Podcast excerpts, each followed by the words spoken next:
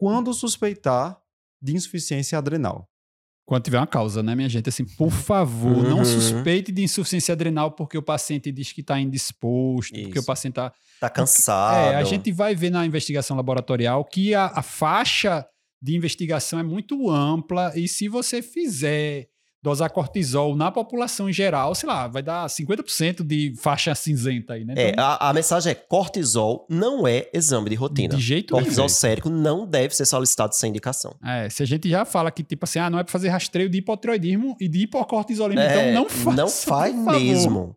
E Você aí, tem que ter uma suspeita clínica. Isso. o problema está justamente no fato de que muitos dos sintomas do hipocortisolismo se confundem com condições bem frequentes. Exemplo, fadiga crônica, uma infecção viral. É, Podem dar aquela sensação Até de o estresse do dia a dia, minha gente. A pessoa tá estressada, tá todo dia cansada. isso- dormindo mal. dormindo mal. Isso não quer do dizer. sono nos pacientes obesos. Aí você vai dizer, ah, não, mas aí. tá- O que a gente chega, às vezes, paciente com obesidade dizendo que tem insuficiência adrenal, é uma coisa completamente que não bate. né? E assim, o paciente às vezes está cedendo por aquele diagnóstico, É, claro. né? Ele, Isso, tá- ele ele quer- precisa do Ele diagnóstico. quer uma causa pra melhorar. É. E aí tem um fator confundidor, porque se você der corticoide a qualquer pessoa, Óbvio a que pessoa vai ficar, né, serelepe. ficar Vai, dizer, meu Deus, bem. melhorei, É, minha claro. vida mudou por 15 dias. Depois os problemas começam a aparecer. É. Porque não É. é insuficiência adrenal. É quase um droga, né? É, Assim, é, a- claro que você vai se sentir bem. Então ajuda muito você estar atento a manifestações que são mais específicas, né? Então, por exemplo, na insuficiência adrenal primária, o quadro de hiperpigmentação, cutâneo mucosa, é algo que você já Isso. pode de fato acender Uhum. um alerta.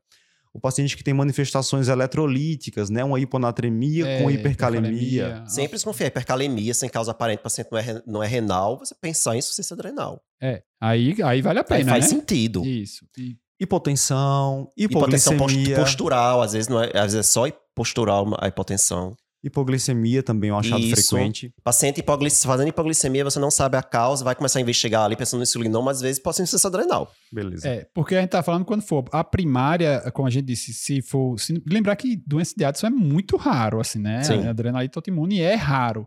Então, as causas infecciosas, elas geralmente pode ter um quadro um pouquinho mais arrastado, mas vem já com algum sintoma doença, né?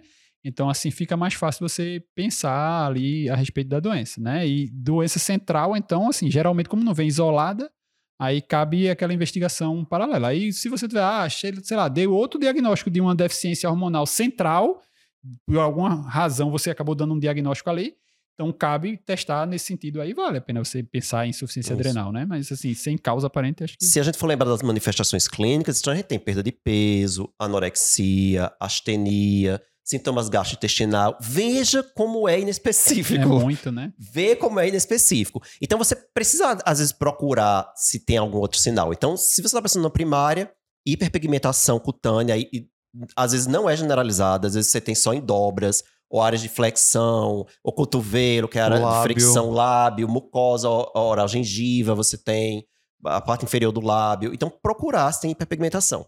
É, outra coisa, como na primária você tem deficiência mineralocorticoide e você acaba tendo uma perda de sal, uma perda renal de sal, o paciente pode ter avidez por sal.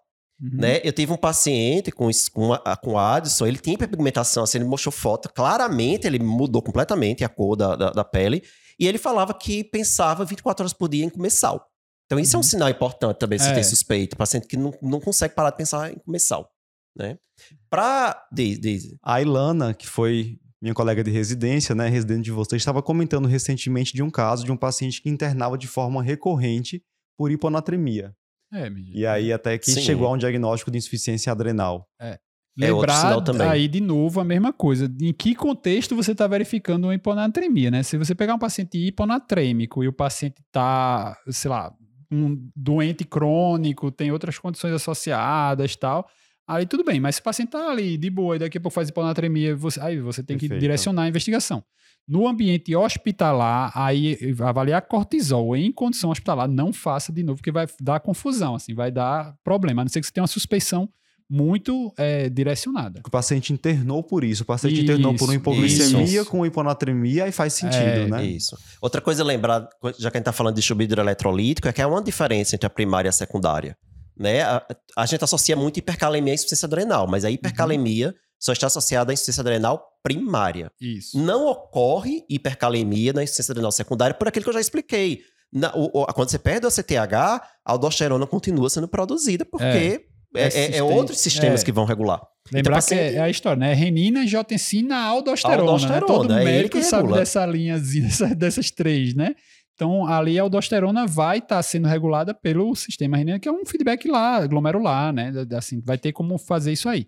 E o ACTH vai ter efeito na história do cortisol. Quem faz o feedback do ACTH é o cortisol, né? Quando a gente vai estudar hiperplasia adrenal congênita, é o grande exemplo de você saber como é que isso aí funciona. Porque quem, se você falta cortisol, aí você não tem feedback. Mas assim, do mesmo jeito, quem controla o ACTH vai ter essa feito na linhagem do glicocorticoide, não das outras linhagens. E aí na hiponatremia, é- é porque a gente tá falando isso, po- pode pensar em casa, né? Então a hiponatremia também só ocorre na primária e não ocorre na secundária, aí já não é verdade. Não, porque, A hiponatremia ocorre nas duas. Né? porque o cortisol tem efeito na história do clearance de água livre, né? Então, Isso. assim, você vai acabar tendo um efeito de retenção hídrica, de alguma coisa, de alteração desse no balanço de água e fazer hiponatremia. É, o hipocortisolismo diminui o clearance de água livre. Então o paciente faz hiponatremia dilucional. É. Né? Na insuficiência adrenal primária, além do hipocortisolismo, você tem a perda da aldosterona e o paciente está perdendo sal na urina. Isso. Boa. Aí hiponatremia nos dois.